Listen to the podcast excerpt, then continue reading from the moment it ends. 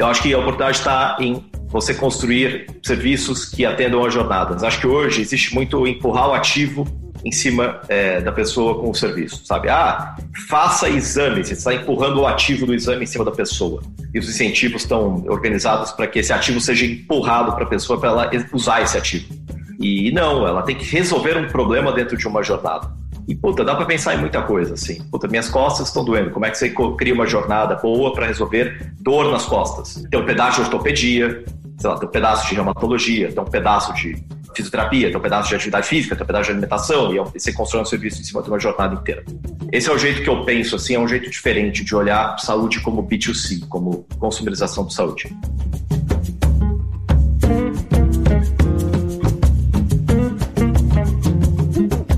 Olá, bem-vindos e bem-vindas a mais um episódio do CanaryCast. Eu sou Bel Galera, sócia do Canary, e hoje a gente está aqui com Gui Azevedo, que é cofundador da Alice, um plano de saúde um pouquinho diferente, que também faz a gestão proativa da saúde das pessoas. A gente vai explicar daqui a pouco, mas antes você acabou de escutar um trechinho do papo que eu bati com o Gui lá em janeiro de 2021. Hoje a gente vai colocar o papo em dia, dado que muita coisa aconteceu desde então. Gui, é um super prazer ter você aqui com a gente. Obrigada por ter aceitado o nosso convite. Obrigado, Bel. Prazer é meu em retornar.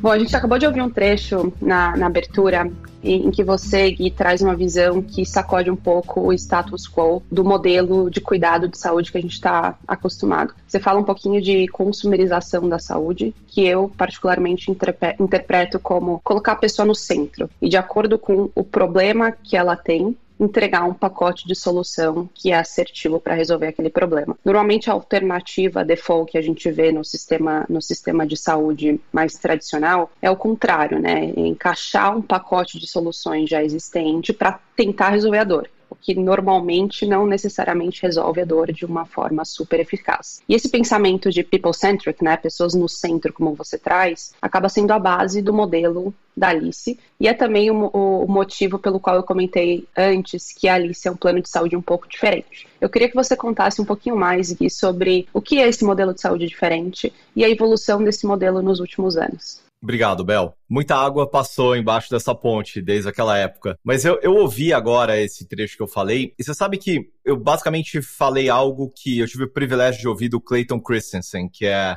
Eu tive a oportunidade de fazer um papo com ele, é um dos maiores autores de inovação do mundo, né? Ele é famoso pelo o Dilema do Inovador, aquele livro que é a pedra fundamental, na minha opinião, sobre inovação. E ele que falou, eu ouvi da boca dele sobre esse assunto de empurrar os ativos em cima dos pacientes. Ele, infelizmente, ele já faleceu, mas ele estudou bastante sobre saúde nos últimos anos da vida dele. Então, mas só um comentário, assim, porque eu, eu, eu lembrei muito desse papo. Eu acho que eu, eu vou falar do modelo da Alice, mas, poxa, a gente está vivendo, eu acho muito muito oportuna essa conversa, porque a gente está lendo as matérias sobre o desafio do sistema de saúde no Brasil, é, os assuntos de reembolso e o custo que está crescendo e a descoordenação do sistema. E é muito sobre isso, assim, a gente está vivendo as consequências disso. Eu vou dar um exemplo para começar a é, falar um pouco mais do nosso modelo, mas eu passei 20 dias nos Estados Unidos agora, faz um mês. E 10, eu, eu não estou exagerando, 10 de cada 10 brasileiros que eu conversei que moram nos Estados Unidos não se sentem à vontade com o sistema de saúde americano e preferem se cuidar no Brasil, tá? É unânime de todo mundo que eu ouvi que mora lá. E que, né, que mora recentemente, não que mora lá há 20 anos, mas que mudou para lá nos últimos anos e está acostumado com o sistema de saúde brasileiro. Por quê? Porque é, no Brasil a gente tem uma capacidade de escolher, e isso tem muito a ver com reembolso, como se fosse um supermercado a gente vai colocando os nossos desejos e as nossas vontades num carrinho e a gente vai onerando o custo, o, o sistema de saúde nesse custo. Qual que é o ponto? É que não necessariamente as nossas decisões são as melhores no sentido de efetividade de saúde. É, então, se eu resolvo passar em cinco médicos para ver, tipo, como é que eu tô, ah, deixa eu passar no cardiologista para ver como é que tá meu coração. Deixa eu passar no ortopedista para ver como é que tá aí minha, minhas juntas. E, e deixa eu passar num clínico geral e deixa eu passar num endócrino para fazer. Numa dessas você passou em quatro, cinco médicos e você não necessariamente tinha que ter feito nada disso. E isso leva. Isso, isso não existe. Só existe no Brasil, tá? Tô sendo bem assim, só existe no Brasil. Eu já rodei bastante por aí. Então, o que a gente está construindo é um, um sistema de saúde novo, né? Ele está embaixo de um plano de saúde, então Alice é um plano de saúde. Então a gente tem uma rede de cobertura, a gente tem uh, médicos especialistas, laboratórios, hospitais, pronto-socorro, quando você precisa, a gente está lá para você. Como tem que ser um plano de saúde regulado pela INS, a gente é uma operadora de saúde regulada pela INS. Só que a gente construiu uma camada intermediária de serviço que a gente que é baseado na atenção primária, que a gente chama de time de saúde, que é o go-to place quando você pensa em saúde. Então, em vez de você tomar suas decisões por conta própria e falar, puxa, estou com uma dor na barriga, portanto, vou no médico da barriga, estou numa dor de cabeça, portanto, vou no neurologista e saio de lá com uma ressonância, quando, puxa, o problema bobear não tinha nada a ver com isso. Aliás, grandes chances de não ter nada a ver com isso. E numa dessas, você onerou o sistema de saúde em vários milhares de reais. Então, a gente cria uma camada baseada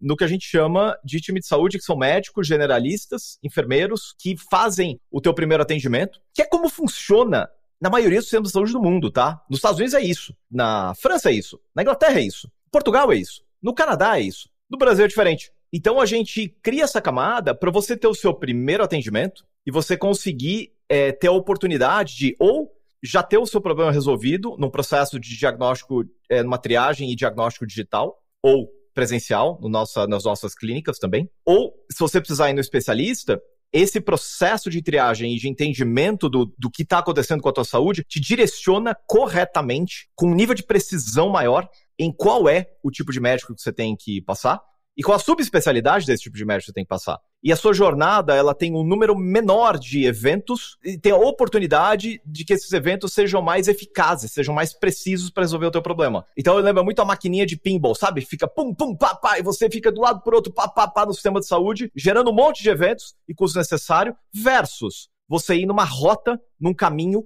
adequado e custo efetivo. Então essa é a visão geral assim que a gente tem do sistema, é isso que a gente está tentando construir na Alice. Boa. A gente tem um novo trechinho que vai corroborar com tudo o que você falou agora, Gui. Isso está bem alinhado com o modelo de medicina baseada em valor, que é o norte para onde eu acho que o setor está indo no mundo, que é pagar pelo resultado de saúde. Quando você cria um serviço cujo objetivo é atingir um determinado resultado de saúde da forma mais eficiente e eficaz, está totalmente alinhado com o futuro do que eu acho que é a medicina.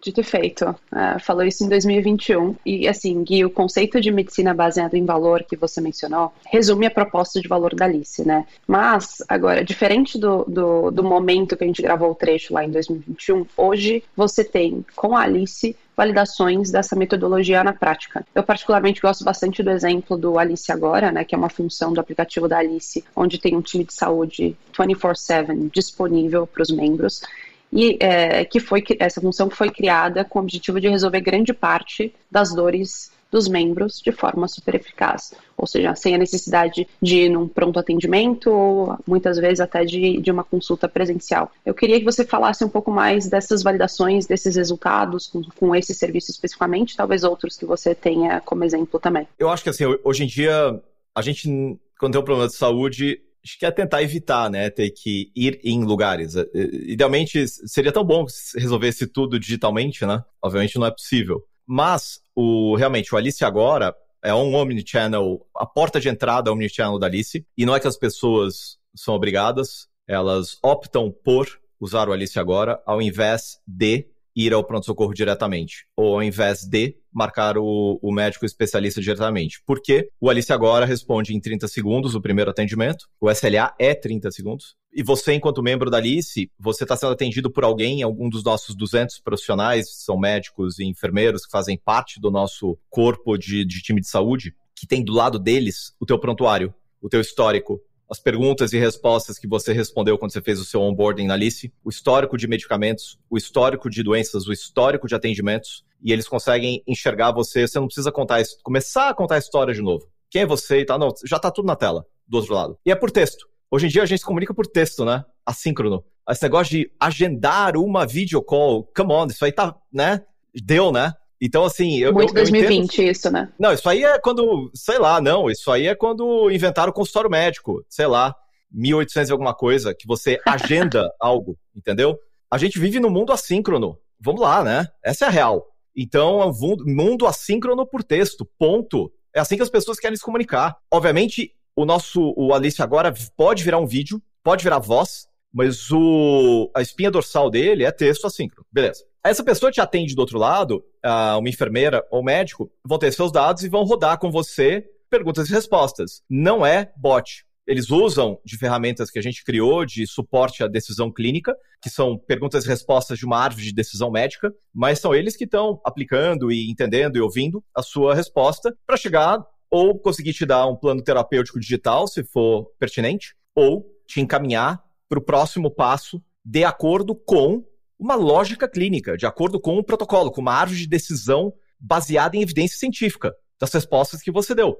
Porque a chance de acerto do, do caminho que você tem que traçar dali para frente é muito maior no momento que você tem uma árvore de decisão. E que esses médicos e enfermeiros estão suportados por isso. E com isso, o que, que a gente consegue de resultado, né? Hoje, a gente já teve mais de lá, quase 100 mil atendimentos. Tem um N bem interessante no Alice Agora. 61% das demandas são resolvidas só pelo app. Então, a pessoa tem qualquer tipo de demanda de saúde. Ela entra no Alice Agora, 61% são resolvidos lá, no app, pelos times de saúde, digitalmente. Aí, se você inclui uma consulta agendada digital, eu não estou falando de uma consulta presencial, mas de uma consulta, ou seja, app assíncrono texto que eu falei. Aí você adiciona, ah, tá bom, então vamos agendar uma consulta com um médico, que vai ser um Zoom, é, e você incorpora isso, a gente está falando em 73% de resolutividade, sem a pessoa ter que sair de casa. Aí, se você incluir as clínicas ambulatoriais da Alice, que a gente chama de casas Alice, então quando a pessoa é encaminhada pelo time de saúde vai até uma clínica Alice, a gente chega em 83% de resolutividade. Então, no âmbito do que a gente chama de times de saúde Alice, a gente resolve 30, 83% dos casos uh, de saúde. Os outros 17%, esses são encaminhados para atenção secundária e terciária. Então, a gente acredita que a gente está criando um, um, padrão de uso mais lógico e mais custo-eficaz do sistema de saúde. E a gente tem uma série de métricas aí de resultados de saúde que a gente mede. Então, da população Alice, hoje que se cuida com a Alice, que tem plano de saúde Alice, todo mundo que responde alguns tipos de uh, questionários de saúde, eu vou dar uns exemplos. 60% depois de três meses melhorou a, a, qualidade de vida segundo uma métrica que, a gente, que é Eurocall. Tudo que eu estou falando tem valida, validação científica, tá? Então, 60% das pessoas melhoraram a sua qualidade de vida. 44% melhorou os sintomas de saúde mental, quando essas pessoas tinham alguma condição identificada de saúde mental. 60% das pessoas, depois de três meses, melhorou a qualidade do sono. Também é, chama MSQ, o tipo de uh, método que a gente aplica para as perguntas. 50% das pessoas melhorou, uh, aumentou a quantidade de atividade física. É, e 60% que legal, Gui. melhorou o consumo alimentar. Pois é. E olha o que a gente descobriu. Atestados de saúde é um baita de uma, é uma baita dor para a empresa, qualquer empresa. E a gente descobriu que o que mais correlaciona com a redução de atestados de saúde é atividade física. Então, gente, todas as dimensões que eu te falei agora, pouco a gente mede para praticamente todas as, toda a população. É, e a gente, às vezes, faz uma, uma relação de causa e efeito meio intuitiva, né? Do tipo, ah, eu acho que a saúde mental é o que mais pega para afastamento, né? Não, não é. A gente tem números que provam. A maior correlação é atividade física. Então, quando a gente compara uma amostra de pessoas que pediram atestado e pessoas que não pediram atestado, a, a diferença das duas, o número que mais destaca, destoa, é a atividade física. Então, as pessoas que, que não pediram atestado têm um índice de atividade física 44% maior do que as pessoas que pediram atestado, enquanto que saúde mental é menor que 20%.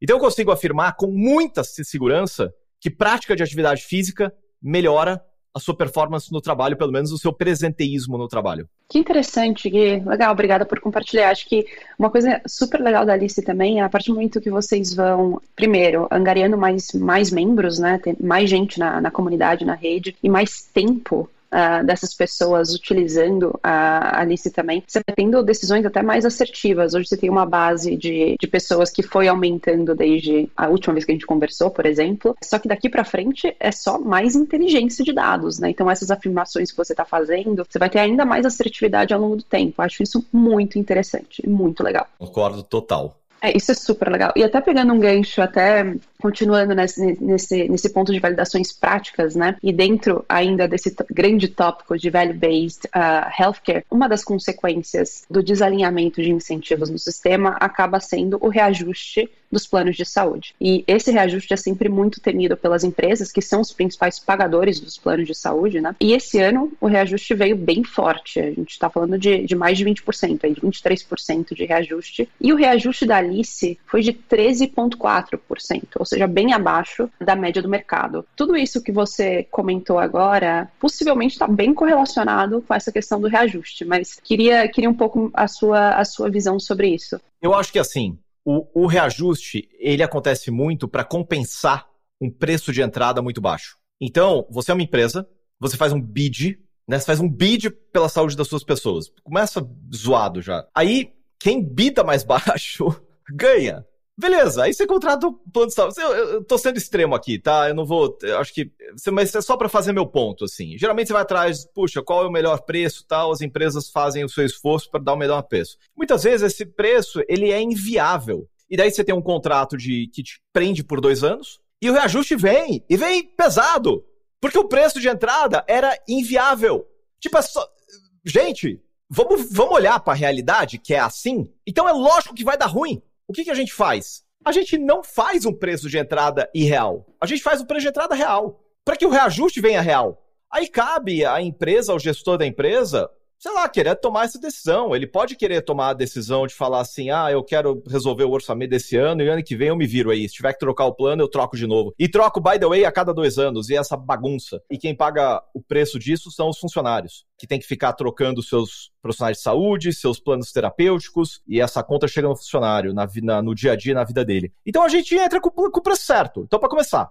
Então a gente não tem que renegociar um legado passado com uma precificação equivocada ou inadequada. Acho que esse é o grande ponto, assim, o principal ponto. Depois, é óbvio, reajuste é uma função de frequência e preço unitário. E o nosso modelo, ele permite que a gente tenha uma gestão melhor, muito melhor de frequência. Pelos todos os motivos que eu já falei, eu não vou repetir. E sobra o preço unitário. O preço unitário, que é quanto o provedor de saúde aumentou o seu preço unitário, ele não aumentou 20%. Então, o que aumentou foi o uso descoordenado do sistema. Também tem, tem coisas que atrapalham, tá? Então, tipo, a entrada de, sei lá, de medicamentos muito mais caros no rol da ANS, que não estavam precificados originalmente. Porque, gente, uhum. é uma pólice de seguro, entendeu? Não vamos esquecer isso. Ela precifica historicamente, no momento que você inclui diversos tipos de medicamentos ou tratamentos que são mais caros, você muda a dinâmica de preço, tem que aumentar o preço. Simples assim. Então tem esse fator também, ele é importante, tá? Mas eu acho que o maior fator é o uso descoordenado do sistema, como se fosse um supermercado. E não é. Não pode ser. E o que a gente faz, então, tudo que eu falei, que é, é no controle de frequência. Então, a gente tem uma capacidade de medir, gerir e intervir uh, de uma forma positiva e propositiva na frequência que ajuda muito no, no, na gestão de custo e na consequência do reajuste. E a maravilha é que a gente pode dar visibilidade disso para a empresa. Então, como a gente tem os dados clínicos, dados de frequência, é tudo em tempo real, obviamente respeitando o LGPD, mas a gente pode dar visibilidade para o gestor de RH da empresa do que está acontecendo agora, não do que aconteceu três meses atrás e a conta foi paga. A gente pode dar uma visão uh, de perspectiva. Olha, deve acontecer tais coisas nos próximos 12 meses, dadas as condições de saúde que estão se apresentando hoje. Então, isto deve acontecer com o seu custo de saúde nos próximos 12 meses. E a gente está fazendo tais coisas para tentar otimizar, mantendo a efetividade clínica ou a efetividade médica nos tratamentos, mas tentando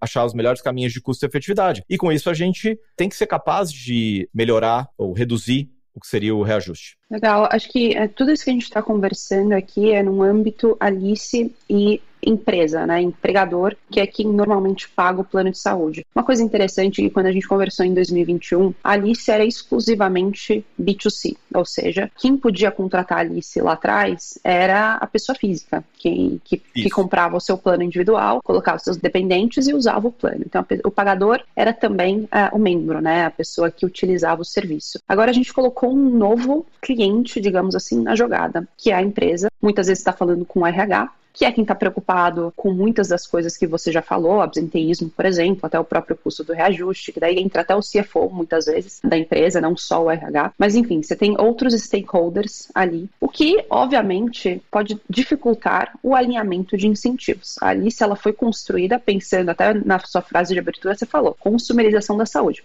colocando a pessoa como centro. E mesmo o funcionário que não paga a lista diretamente vai utilizar o mesmo serviço, vai ter o mesmo nível de serviço de quem paga do próprio bolso. Mas eu queria, eu queria entender com você, com essa entrada de um novo cliente do B2B, como que isso muda a sua proposta de valor como Alice, se é que muda, para esse uhum. cliente especificamente. Enfim, e como isso está sendo também, porque também não é, é, é, algo até mais recente que vocês estão, talvez há um ano, um ano e pouquinho, nesse canal, né? Me conta um pouco disso. Tá, a gente começou a Alice para ajudar as pessoas a se tornarem mais saudáveis. Então a gente começou no individual para construir um produto que faça sentido para o indivíduo, para a pessoa. O, a empresa não fica doente, o RH não fica doente. Quem fica doente é um CPF. Sempre vai ser assim, nunca vai mudar. Então a gente se propôs a construir um produto. E quando eu falo produto, não é só rede, cobertura, que é que todo mundo geralmente discute quando fala de produto. Preço. Produto para gente, é, é, além disso, é sobre a usabilidade sobre como você usa, como você consome, como você acessa suas informações, como você fala com seus times de saúde. E tudo isso é tecnologia, tudo isso está é, no nosso app, que é, é, um, é absolutamente diferente de tudo que existe. Então, a gente começou ali assim, uma vez que a gente chegou num produto que a gente entendeu que ele estava adequado, que as pessoas estavam usando e a gente estava feliz com, e as pessoas também, uh, né, nosso NPS é acima de 70, uh, na satisfação das pessoas é enorme, a gente foi para o B2B com um produto que a gente sabe, sabe que sat iria satisfazer os indivíduos, né, as pessoas que trabalham nas empresas. Para a empresa, começa por um produto superior. Tem que usar a Alice para saber, né? Tem que ter uma demo do app. É difícil, porque a gente pensa num plano de saúde, uh, eu acho interessante isso. Não existe um plano de saúde para empresas, cobertura nacional, novo, eu acho que há décadas, tá? Plano de saúde para empresas com cobertura nacional, se tem, são, assim, dá para contar em metade dos dedos da mão, em quê, 20 anos. Então as pessoas estão muito acostumadas àquilo que sempre existiu há décadas. Nada mudou. Nada. Então, quando a gente fala da, do, do, produto da Alice, ele tem. É, o, é, tipo, tudo começa pelo nosso app, assim. Então, quando eu mostro, quando eu faço uma demo do app da Alice, aí as pessoas, olha, 10 de 10 pessoas que eu, que eu mostro, né, que são gestores de RH, eles olham e falam: Ah, agora eu entendi. Eu não tinha noção que era assim. Bel, é impressionante, assim. As pessoas é falam: é Meu Deus, né? eu não tinha noção que era assim. Não sabia que isso existia, que era possível. Eu acessar todos os meus áreas de saúde num lugar só, eu acessar todo o meu histórico de exames, eu falar com o meu médico pelo app, eu acessar todas as conversas anteriores. Tipo, é um tipo de usabilidade muito diferente e superior. Mas tudo isso é bom para quem usa. Agora, para o RH, para a empresa, primeiro, ele tem dashboards de saúde populacional em tempo real. Quantas pessoas nesse momento têm tal condição de saúde? Quantas pessoas nesse momento, ou esses números que eu te falei recortados para uma visão populacional da empresa. Então é qual o percentual das pessoas que tinham diagnóstico de saúde mental que melhoraram nos últimos três meses? Qual é a amostra que a gente tem de pessoas que estão hospitalizadas? Qual o número de grávidas hoje na empresa? Quando esses filhos vão nascer? Tipo, tem muita informação, tudo isso respeitando LGPD, anonimizado, mas tem muita informação para a gestão de RH. Porque o que eu mais ouço dos RHs é isso, assim, ah, eu não sei o que acontece, e quando eu sei, eu estou olhando um retrovisor há três meses atrás com a conta paga. E eu me sinto de mãos atadas, sem conseguir fazer nada e sem saber que as coisas estão acontecendo. Então, é o que a gente chama de uh, gestão de saúde populacional para o RH. A gente tem todo um processo de onboarding dos RHs, né? Onde eles entendem todas as ferramentas e como elas funcionam. É um processo, é uma, é a gente tem uns, uma estrutura de key accounts e onde ele lida diretamente com a Alice. A gente tem o portal do RH, onde o RH faz inclusão e exclusão de beneficiários de um jeito super simples, fácil ele mesmo. É, não depende de ninguém fazer. É, e é uma interface que a gente montou. Toda a tecnologia da Alice é própria, tá? A gente montou tudo isso que eu estou falando é tecnologia nossa. Né? 150 pessoas em times de engenharia, produto e product design. A Alice tem 600 pessoas, mas tem 150 que só desenvolvem as nossas, ajudam a desenvolver as ferramentas de tecnologia da Alice. Outro é que é muito fácil de contratar, né? A pessoa contrata a Alice em poucos dias. Tanto a empresa, o novo funcionário entra na Alice muito rápido. A gente tem flexibilidade no contrato, a gente não tem prazo mínimo de vigência, a gente tem uma baita transparência em estrutura de custos. Eu escrevi ontem um artigo no LinkedIn acho que você pode marcar depois nesse podcast, que eu falo muito do, do, das dores do RH, enquanto o RH ele fala de três grandes coisas, tá? E eu tenho falado com dezenas de RHs, eu estou bastante assim tranquilo do que eu estou falando. É, primeiro é preço e reajuste, segundo é rede, cobertura, coparticipação, etc. E terceiro é gestão de saúde. 90% das conversas são focadas na 1 e 2, no primeiro e no segundo ponto. Gestão de saúde é um assunto meio nebuloso, assim, é um assunto que falam, mas não é eficaz. E eu acho que o que a gente está atacando na Alice é a gestão de saúde. É a capacidade da gente ajudar a empresa e dar transparência e da visibilidade, da confiança, construir uma relação de confiança, onde a gente está junto.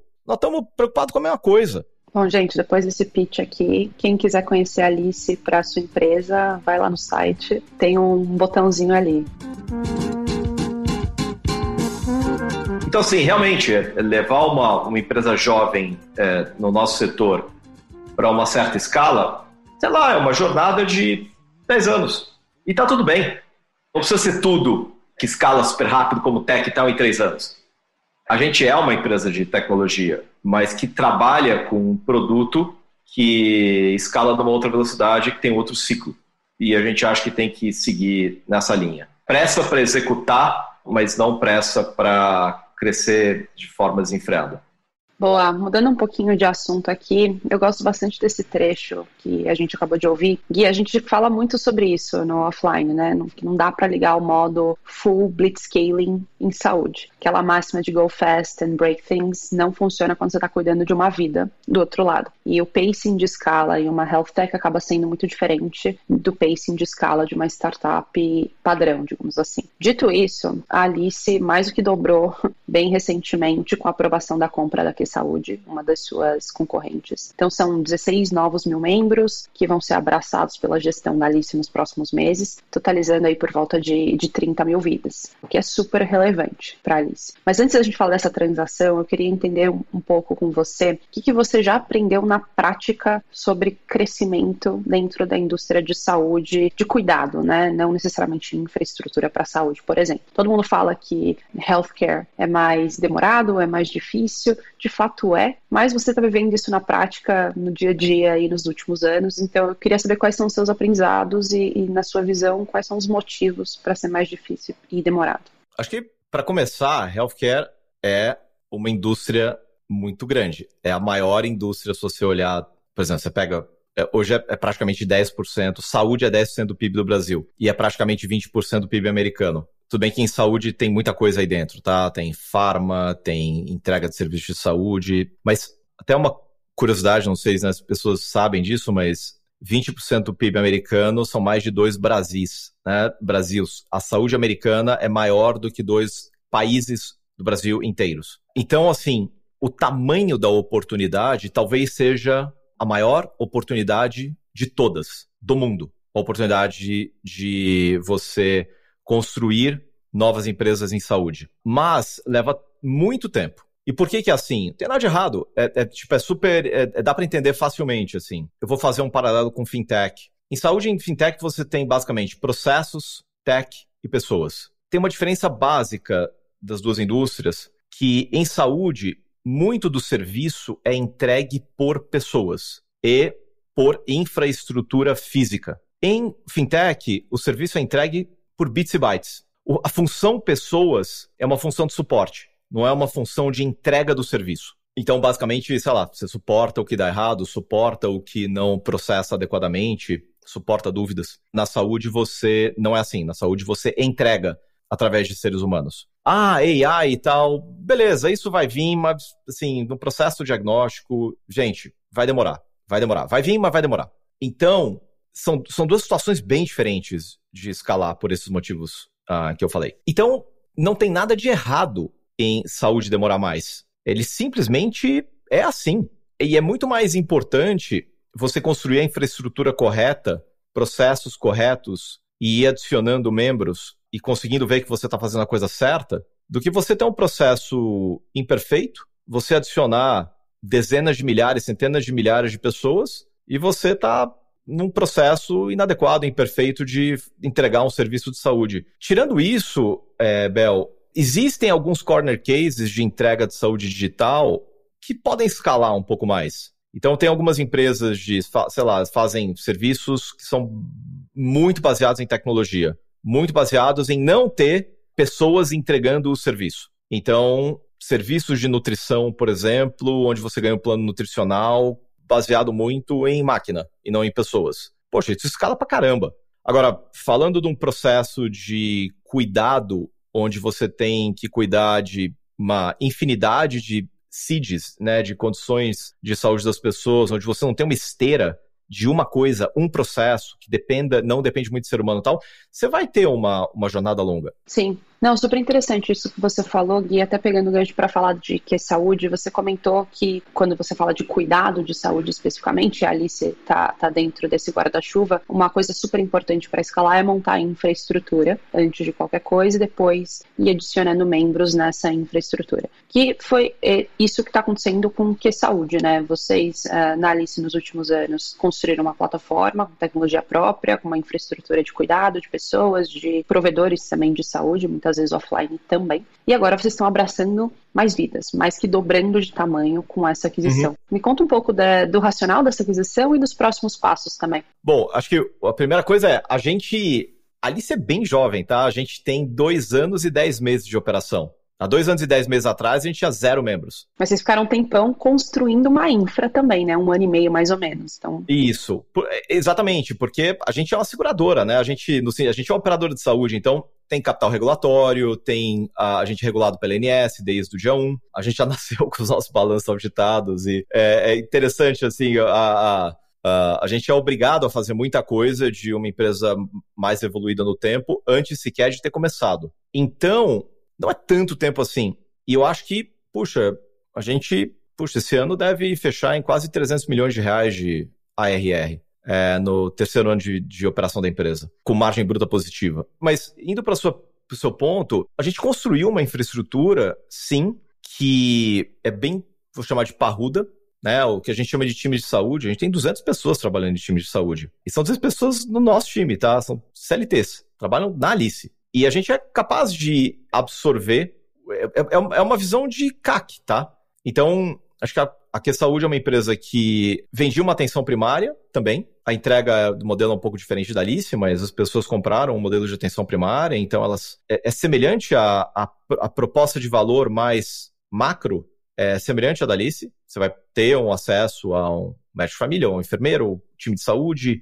A pessoa espera ter esta camada intermediária. E é uma oportunidade onde a gente, a gente não comprou a empresa, né? A gente comprou o ativo, a gente comprou a carteira de clientes. Então a gente basicamente está trazendo a carteira de clientes para serem cuidadas pela Alice. Eles permanecem nos produtos originais da Que Saúde. Quando eu falo produto, é a rede de atendimento, os provedores, uh, o modelo de contrato é igual, agora é Alice. E a gente está fazendo a gestão uh, agora é, como Alice. E é uma visão muito de, puxa, é uma oportunidade de trazer membros novos num custo de aquisição interessante para um modelo que pra, já está operando e funcionando, que pode operar com mais membros, em vez de a gente talvez uh, investir uma pequena fortuna em CAC, em aquisição de clientes via os canais tradicionais, a gente teve uma oportunidade de trazer, num CAC menor, membros para a Alice.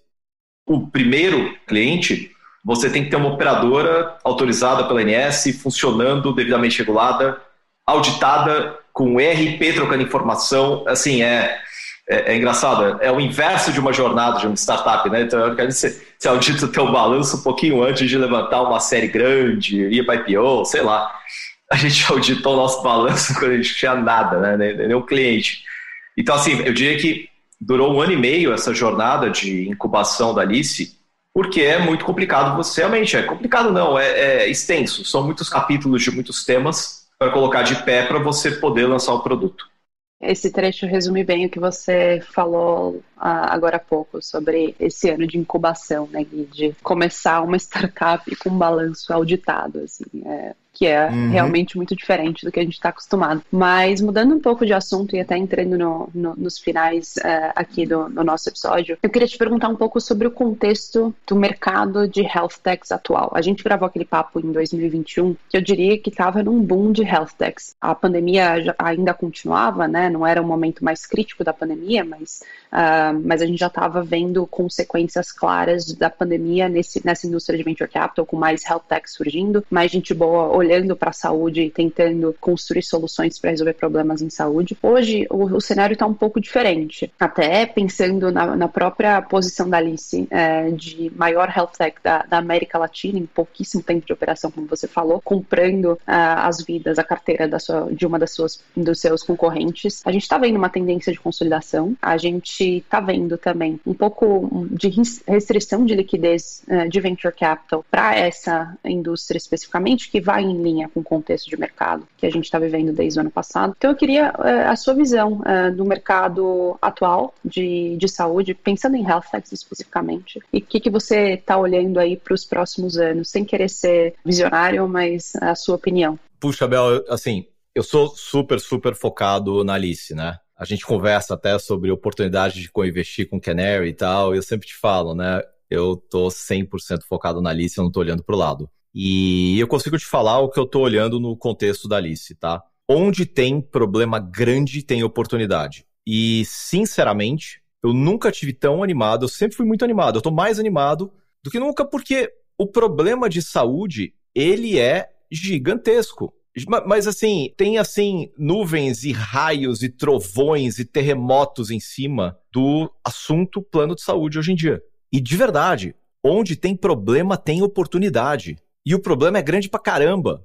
Então a oportunidade é grande pra caramba. E é, é simples assim que a gente pensa. Não tem que pensar, não, não tem que complicar além disso. Ah, mas é difícil. Ah, puxa, welcome to the jungle. Pois é, é difícil pra caramba. O que que não é difícil? Ah, é um pouco mais difícil. Maravilha, a oportunidade é gigante. E eu acho que a gente está num momento de transformação, porque quando os sinais começam a acontecer como estão acontecendo nesse momento no Brasil, fora do Brasil também, tá? Mas no Brasil, tem muitos sinais de que o setor ah, precisa passar por uma transformação, precisa isso, precisa aquilo, sempre sujeito indeterminado, sujeito oculto, verbo no infinitivo. Alguém tem que, isso precisa mudar, não dá mais para ser assim. É, tipo, isso é, é, um ótimo indício, assim, um ótimo indicador de que, de que é, tem oportunidade. No nosso caso, o que a gente está fazendo é trabalhando, entendeu?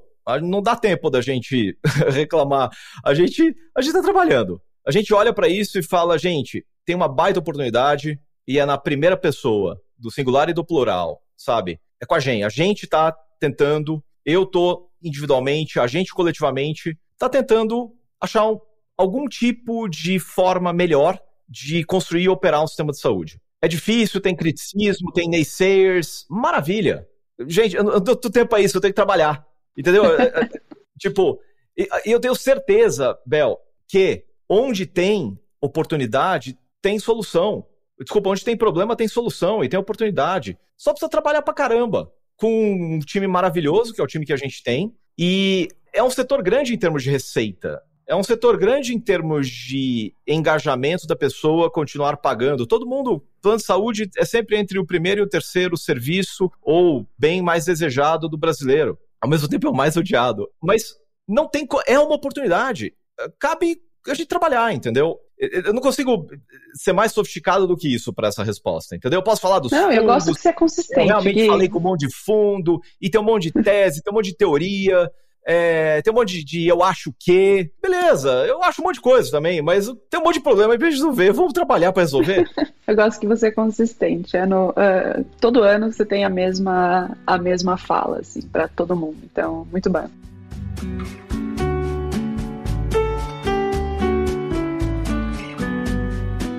Bom, a gente está tá finalizando aqui esse episódio do Kennercast. Eu tenho só mais uma pergunta que acaba sendo muito prática para você, e até pegando o gancho de você, você acabou de vender muitos problemas e oportunidades no, no, no, mercado de saúde. E pensando na próxima geração de fundadores e fundadoras de health techs, com as informações que você tem hoje, qual foi o maior erro e o maior acerto de vocês lá atrás, na, ao começar a Alice? Acho que eu já falei isso antes. Tem uma pergunta fundamental, assim, em saúde, que é quem paga a conta do que você está construindo. E dependendo de onde você se coloca na cadeia, você vai se colocar numa situação onde você vai ter um punhado de clientes que podem pagar a, sua, pagar a conta. Então eu sempre preferi uh, modelos de saúde onde você controla o fluxo financeiro. Ou porque você está construindo algo que é B2C ou, ou DTC, então o consumidor paga diretamente e você está falando de varejo, você está falando de milhões de possíveis consumidores e, e, você é dono do teu fluxo financeiro, ou você vende para empresas e para varejo, que é o que a gente faz na Alice. Né? Então a gente é o que a gente chama de fonte pagadora. O fluxo financeiro está com a gente. A gente vai atrás dos clientes. Quantos clientes? Ah, milhões. Uh, cabe a gente ter um bom produto, uma boa proposta de valor, bons preços. Então, eu, eu prefiro muito mais esse, esse olhar. Eu sei que não é, eu sei que é difícil, é, mas enfim, eu prefiro esse olhar. No momento que você se coloca abaixo das fontes pagadoras, você tem um espectro muito mais restrito e limitado de fontes de financiamento, de, de, de, desculpa, de fontes de clientes. É, e a tua proposta de valor para conseguir mover uma grande fonte pagadora, por exemplo, ela tem que ser muito killer. Ela tem que ser uma coisa absurda, porque a agenda dessas empresas está muito cheia já. Tem muito prato girando. Para, ah, vamos lá vender mais uma solução e tal. Tem que ser alguma coisa muito, muito killer. E, tipo, existe, tá? E empreender é sobre isso. Mas você tem que realmente fazer algo transformacional, assim, para conseguir chamar a atenção e chamar o dinheiro. Acho que estruturalmente, o nosso setor no Brasil ele é bem diferente do americano. Lá você tem o modelo de franquia, né?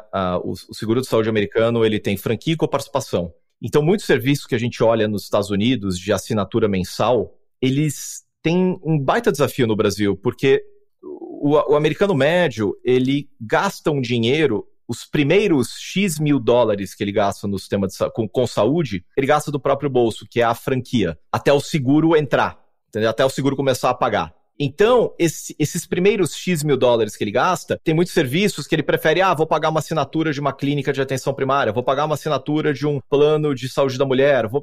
porque esse dinheiro já ia ser gasto por ele mesmo. E, e uma, existe uma proposta de valor melhor para ele. No Brasil não tem franquia, mal tem coparticipação. By the way, eu acho que isso vai mudar, tá? Tem que mudar.